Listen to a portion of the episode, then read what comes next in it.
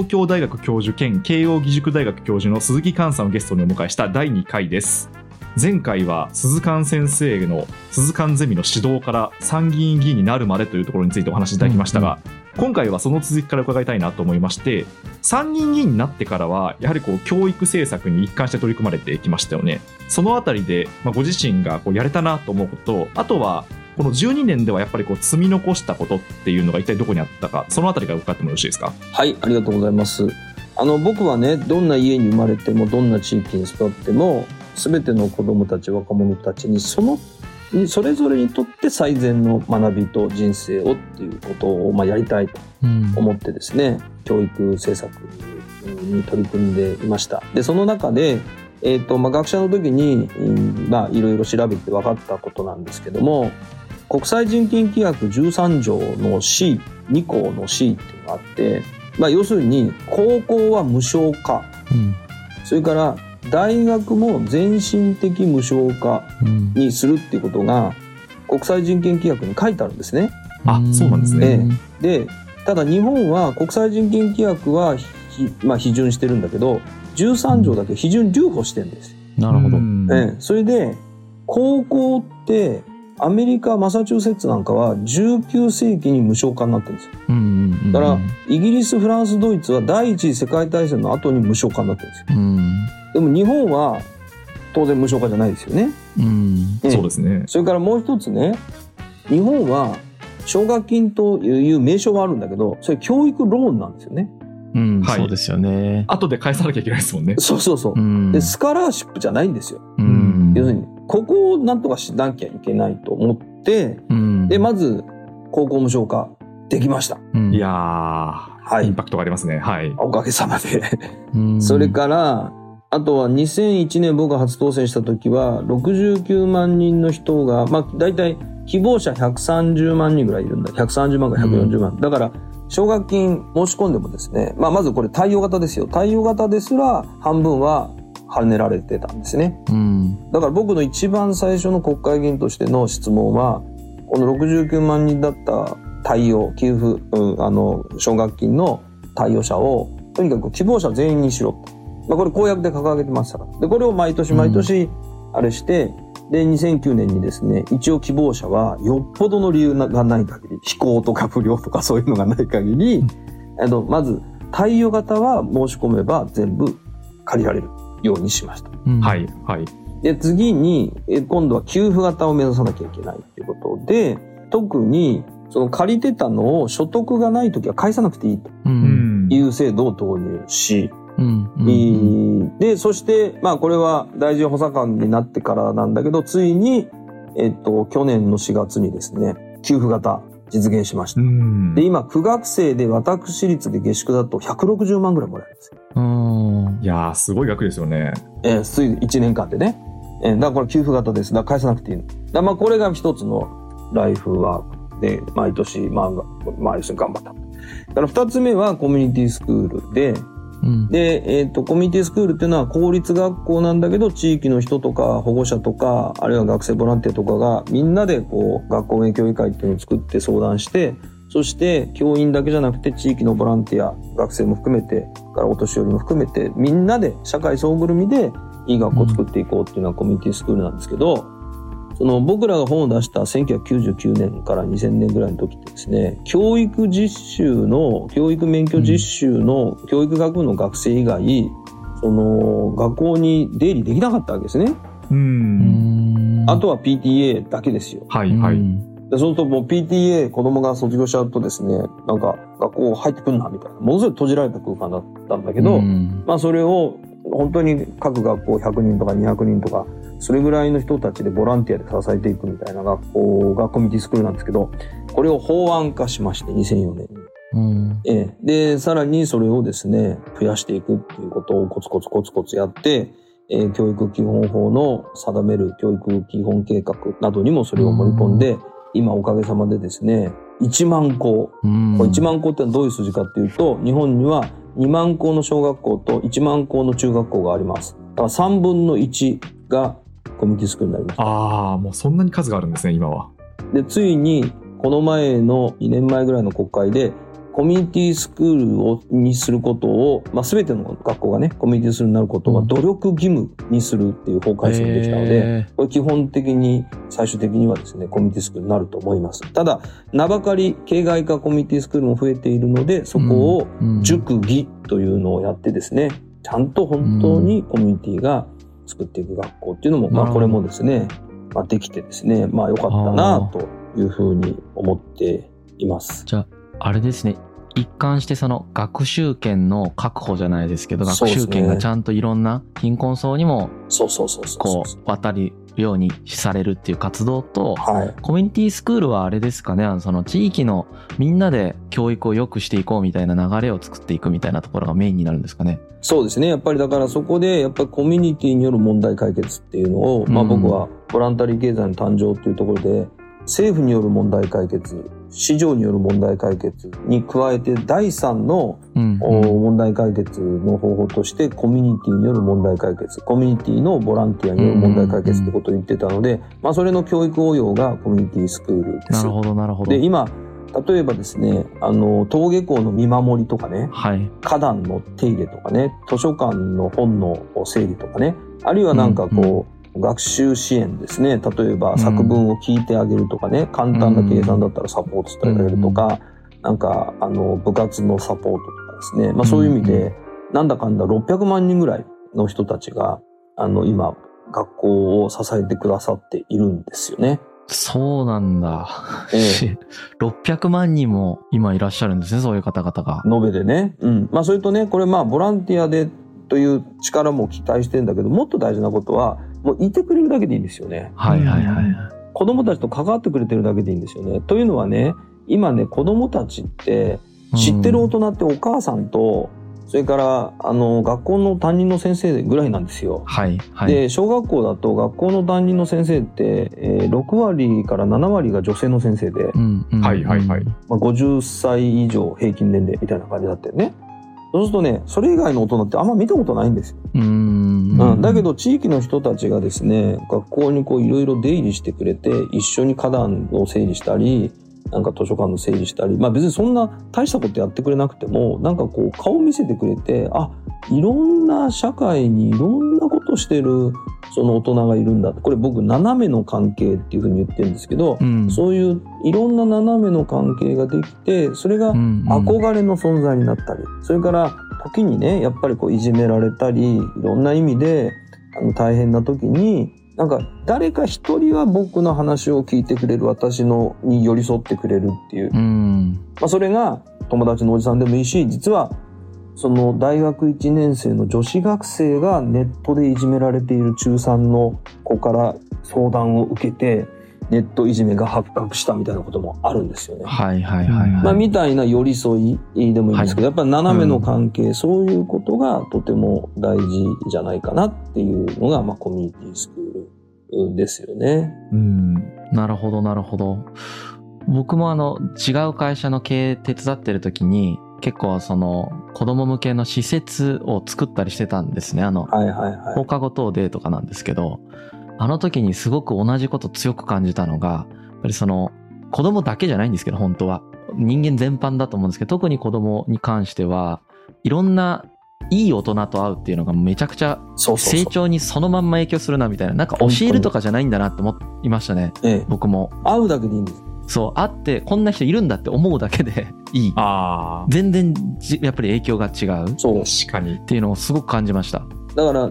に人間って常になんか憧れの存在がいて、それ変わってっていいんですけど、どんどん。うん。あるいは複数いていいんですけど、そうやって成長していくんじゃないかなっていうふうに思った。のと、確かにそうそれからね。やっぱりね、塾に行けること、行けないこの学力格差、あるいはいろんな意味での格差がどんどんついていっちゃったんで、放課後に塾に行けないお子さんは、うん。なんか放課後子供教室みたいのがあって、そこを地域のボランティアとか学生ボランティアが、うん。あの、サポートしてくれて、宿題ちょっと見てあげるとかね、うんあの、いうことだけでですね、全然この底上げなんですよね。で、さらにまあ今は無料塾みたいなこともね、できてきてますからね。まあそういったことができたのは良かったなと思っています。なるほど。そうすると、あの、先生がずっと、まあ、参議院議員としても結構教育改革を進められていく中で、うん。あの卒近代っていうのを一つキはいはい。ーワードに掲げられてるじゃないですか。はい。まあ、ちょっとそれが一体どういうものかっていうのを伺ってもらっていいですか？あとそれができてきたのか？それともまだまだ全然道半ばなのかとかその辺も含めて、まあ結局ね今の時代っていうのは、まあ、フランス革命、えーとかアメリカ独立革命とか、うん。イギリスの産業革命か、まあ、まあいわゆるその1700年の後後半、まあ、フランス市民革命1789年。うん。アメリカ独立1776年ですけど、まあ、そのあたりから近代革命近代市民革命っていうのが起こってきて、で、えーこのお要するに物を作る人工物を作る商工業者が人工物作るを作るっていうことがとても大事な価値である。うん。うん。うん。で第一次産業革命第二次産業革命ってことで、まあ、物の豊かさ、ねを求めそして大量生産大量流通大量消費という文明を作ってきたわけです。うんで日本でも150年前の明治維新からまさに富国強兵ということでねやってきてで第二次世界大戦終わって後も、まあ、所得倍増ということでですね、まあ、富国っていうことはあの引き続きあのキープしてきたわけですよね。でまあそれはそれで、えーその時代にはとても必要であったけれどもまあだいぶ物も足りてきてうん物質の豊かさももうまあもう大体いいでしょうと。はいはいでむしうんむしろそれの弊害、要するに大量廃棄だったり大量のエネルギー消費だったりでその大量のエネルギー消費を賄うために原子力発電所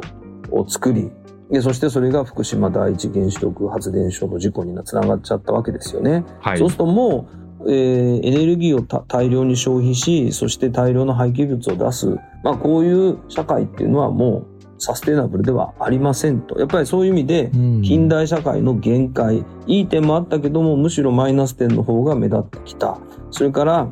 例えばですねあの私が所属している法哲学会の会長の井上達夫さんっていう人はねはい。あの今の日本の問題は経済の貧困じゃなくて関係性の貧困だ言ってるんですね。ああ関係性の貧困。貧困、うん、それからまあうん。私が今一生懸命仕掛けている、まあ、ウェルビーイングっていうところでももう一回人間の幸せってのは何なのかってやっぱりまあ鈴鹿安全でもやっぱ幸せの最低義っていうのをしたいと。うんう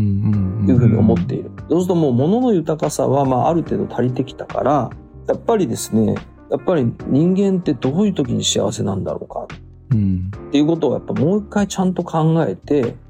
そして真にそれぞれの人がやっぱり生まれてきてよかった生きててよかったと思えるような幸せを実感できるような、えー社会をですね作ろうというのが、まあ、卒近代ってことなんです。で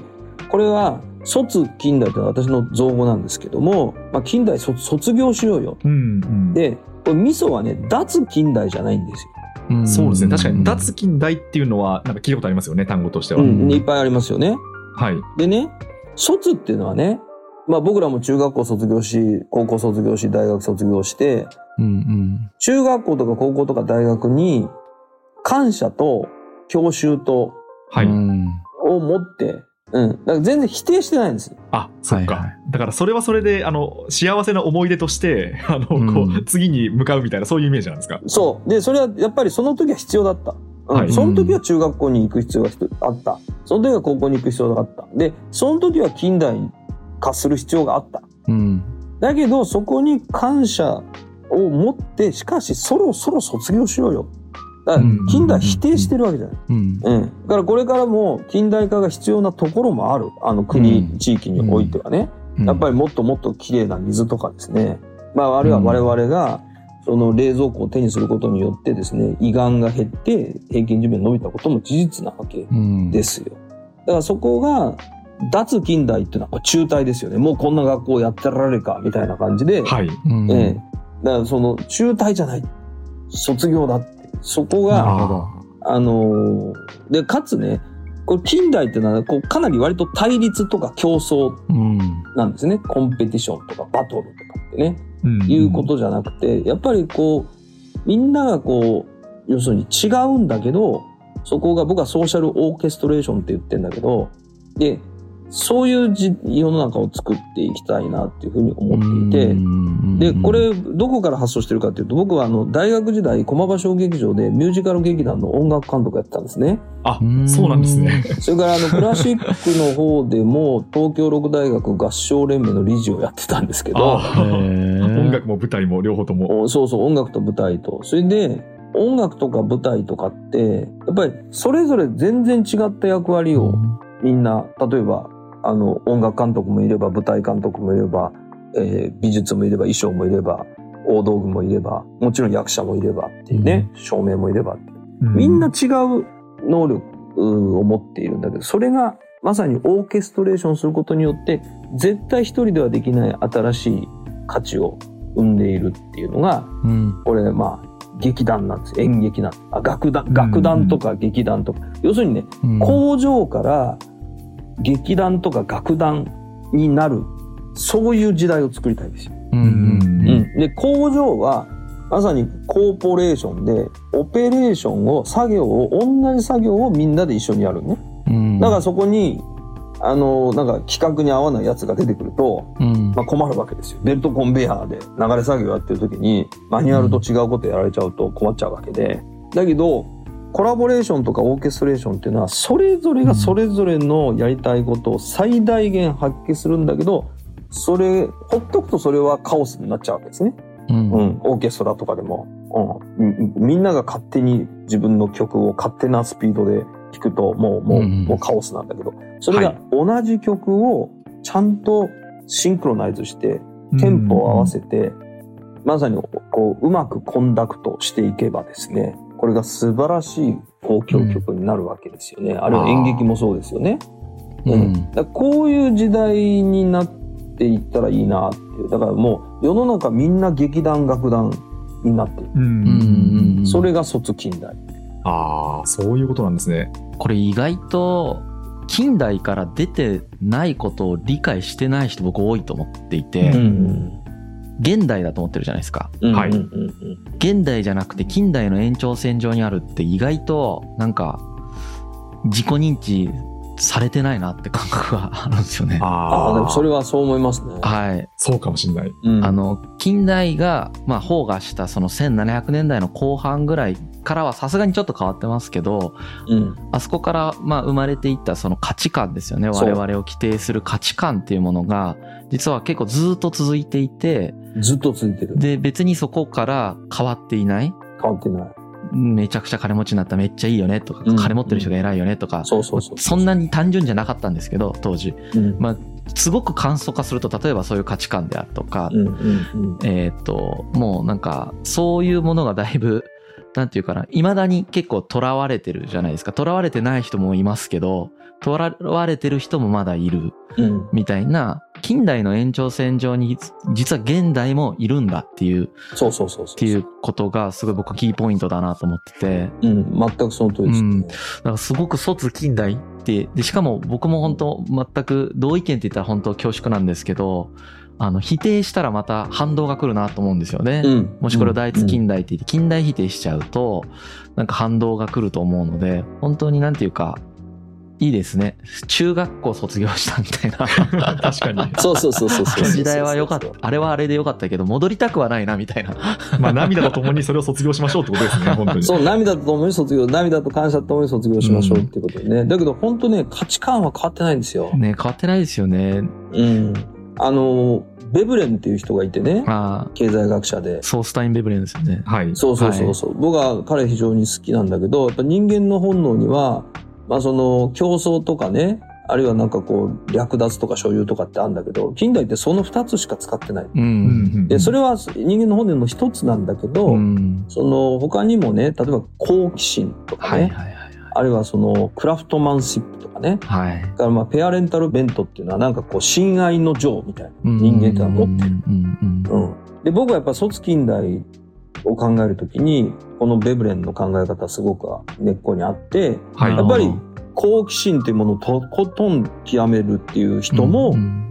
そういう行動やそういう価値、存在をももこもっと肯定されていいし、うんえそれからやっぱりなんかこうクラフトマンシップみたいななんかもうなんかものすごくマニアックにオタッキーに何かにハマってる。別に儲かろうが儲かる前がねうん。っていういうことあるいは好奇心のままにとかね。それからまさに親愛の情っていう、まあそのなんか弱き者を見たらもうとにかく人間っていうのはそれを助けたくなるみたいな、やっぱりこういうことが今はなんかそれ金儲けにつながんないでしょうとかあるいは競争力に落としちゃうでしょうみたいなことで、うん。二の次に置かれちゃうんですよね。だこれが等しく重要なことであるっていうやっぱりその価値観の順番の転換っていうのは革命なんで、うん。うん。まあ、だからそれまさに市民革命っていうのは第三身分。要するに商工業をうん。社のやっていること、商工業者がやってることっていうのは素晴らしいこう工業製品を作ってそれをまあ広めるっていうのはうん。工業と商業がやってることなんだけどそれが一番大事なんだと。第3番目だったんだけど一番大事だ。だからこれがフランス市民革命ですよね。はい、うん。そうですね。ねだけどこれからは僕はクリエイティブコラボレーティブアートワークって言ってるんだけど、うん唯一無二の存在がうん要するに工業社会は置き換え可能ですよね。だけど人間ってやっぱりこの世に70億人いたら、要するに置き換え不可能なんですよ。うん。要するにこの世に一人しかいない存在唯一無二の存在が一期一会でこう、まあ、今日も一期一会ですよね出会ってうんえーこれもこの、まあ、本当に一回しかない。えーだからアートっていうのは何かっていうと、要するに唯一無二の存在が一期一会で出会ってなすこのことというのが、まあ、僕のアートの定義なので、まさにクリエイティブでコラボレーティブなアートワークっていうものをみんながもっと大事にしていく。で、これは教育もそうで、やっぱり同じそのお生徒でもね、先週のその深井君と今週の深井君は違うんですよ。ね。だから要するにもう一回こっきりの、今日この日でしかない教育なんですね。うんあれ野村君への教育と深井君への教育は違うんですよ。はいはい。これをね、パッケージ化しちゃったりね、スタンダーダイズしちゃうっていうのは近代化なんだけど、そうですね。それで効率をね、追求しましたからね。ら標準化っていうことが工業化なんだけど、はいそうですよね。医療も標準治療とか言ってんだけど、うん。僕はまさに公正な個別最適化っていうことがとても重要だと思っていて、なるほど。うん。ええ、だから医療でもそう。経営でもそうですよね。先週の経営状況と今年の経営状況ね。然違うわけですよね。もう時々刻々変えていかなきゃ。これも、うん要するに唯一無二で一期一会ですよね。うん。だこういうことにの価値がどんどんどんどんそれで標準化できるものとか繰り返しお手本通りやるっていうのはもう人間の仕事ではなくなってきて、うん AI とかロボットの仕事になっていく、うん。うんまあ、こういう時代を作りたいと。変わりました。あーじゃあぜひちょっと次回置き換え可能から唯一無二っていう中で、まあ、実際のこう教育の現場とか制度っていうのをどういうふうに変えていったかっていうところをぜひ伺ってもよろしいでしょうか？はいはい。というわけで、いや、本当に、あの、いつも続きが気になるところで、こう、終わることになりますが、続きは第3回でいきたいと思います。というわけで、あ、スコープ、ここまでお聞きいただきましてありがとうございました。番組への感想は、ハッシュタグ、あ、スコープをつけてツイートいただければ嬉しいです。次回もどうぞよろしくお願いいたします。お願いしますよろしくお願いします。